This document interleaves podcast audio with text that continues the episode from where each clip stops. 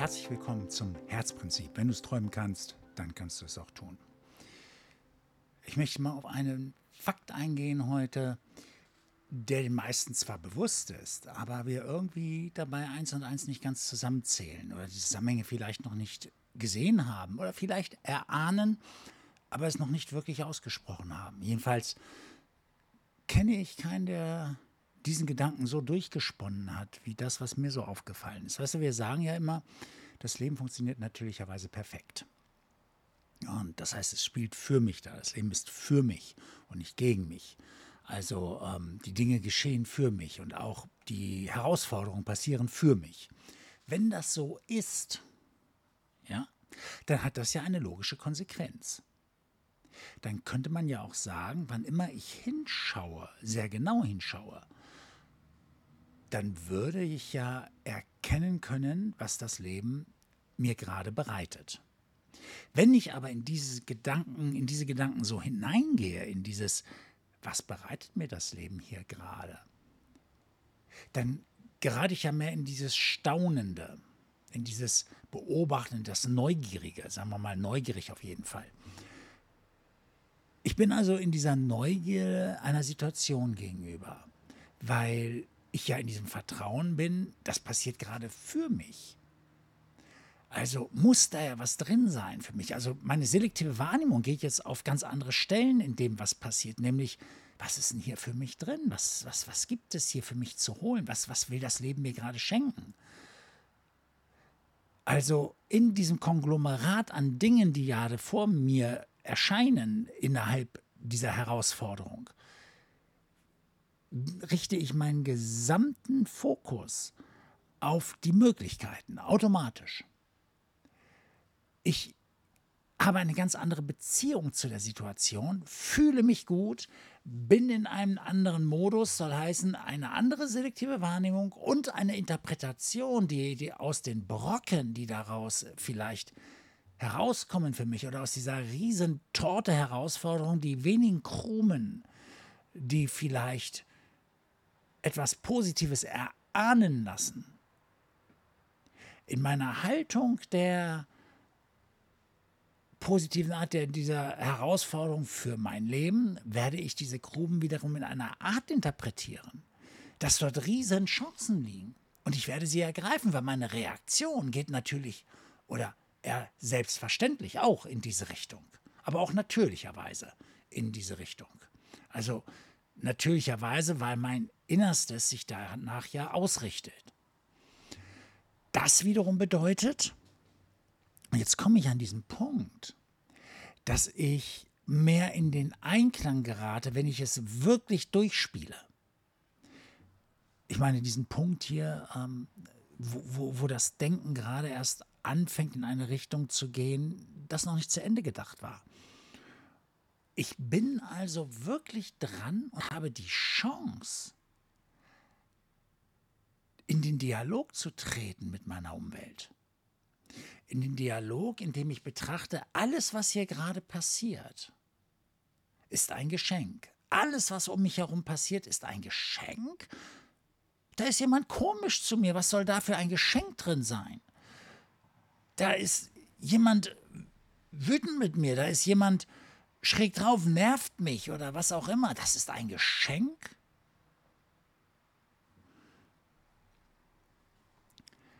Es beginnt immer bei mir.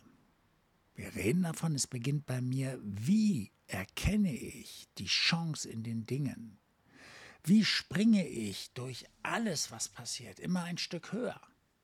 Was gibt mir das? Was kann ich da mitnehmen? Was ist der nächste Schritt?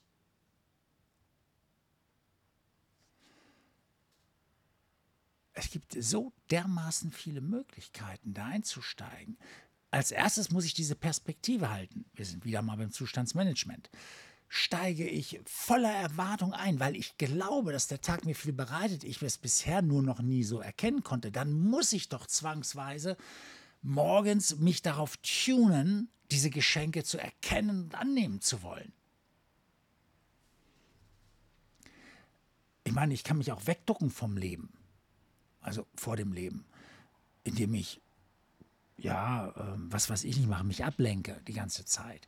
Aber in dem Moment, wo ich in das Leben hineingehe, wie der Bauer sähe, also die Dinge, die mir zugespielt werden, annehme, darüber nachdenke, damit in Interaktion trete, es staunend aufnehme, begeistert da reingehe. In dem Moment vollzieht sich doch das Wunder. Mein Leben nimmt eine Richtung an, die gestalterisch, also sprich schöpferisch voranschreitet. Also bin ich doch so nah an diesem Schöpfungsprozess. Manche nennen es auch Manifestation, manche nennen es einfach Tun. Aber nicht das Tun, das abarbeitet, sondern das Tun, das entwickelt. Das Dinge hervorbringt, mit denen ich wieder einen Beitrag leisten kann. Und dieser Beitrag, den ich leiste, wird mir wieder im Gegenzug ganz viel zurückspielen.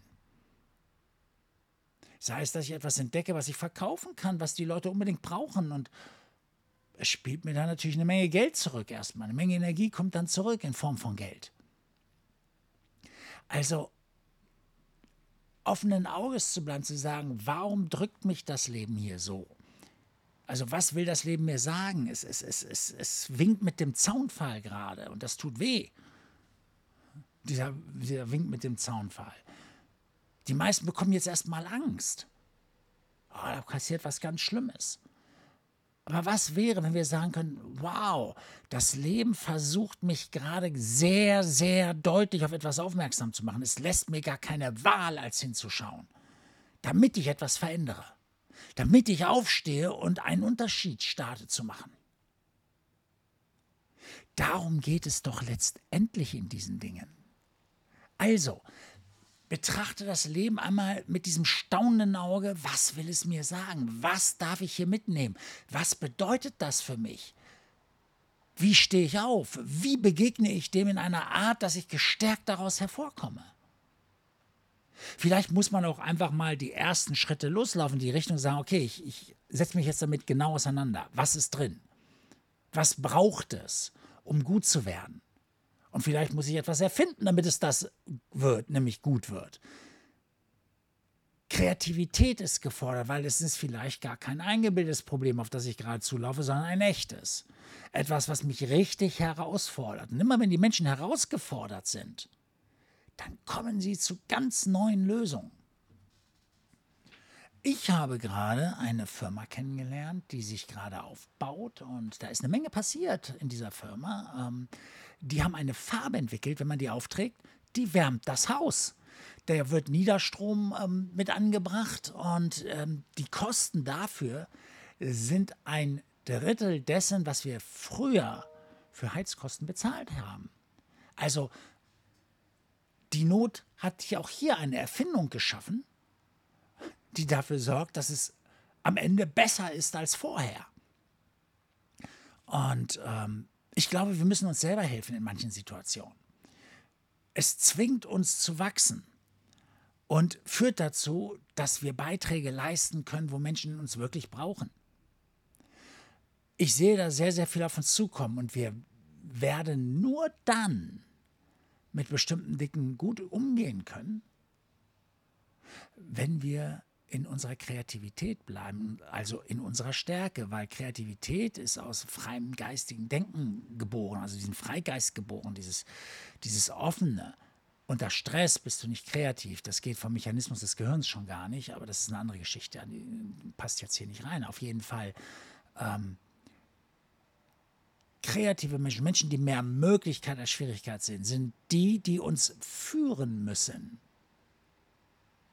führen, weil die meisten Menschen folgen gern diesen Menschen. Also bleiben wir stark in unserer Stärke, weil Führung wird gebraucht. Jeder von uns kann an bestimmten Stellen auch Führung übernehmen. Es ist vorbei, dass ich alles das tue, was Mama und Papa sagen. Also für manche ist es dann der Lehrer, der das sagt, für manche ist es der Chef, für manche ist es ähm, äh, der Politiker. Ähm, wir müssen wieder selber denken.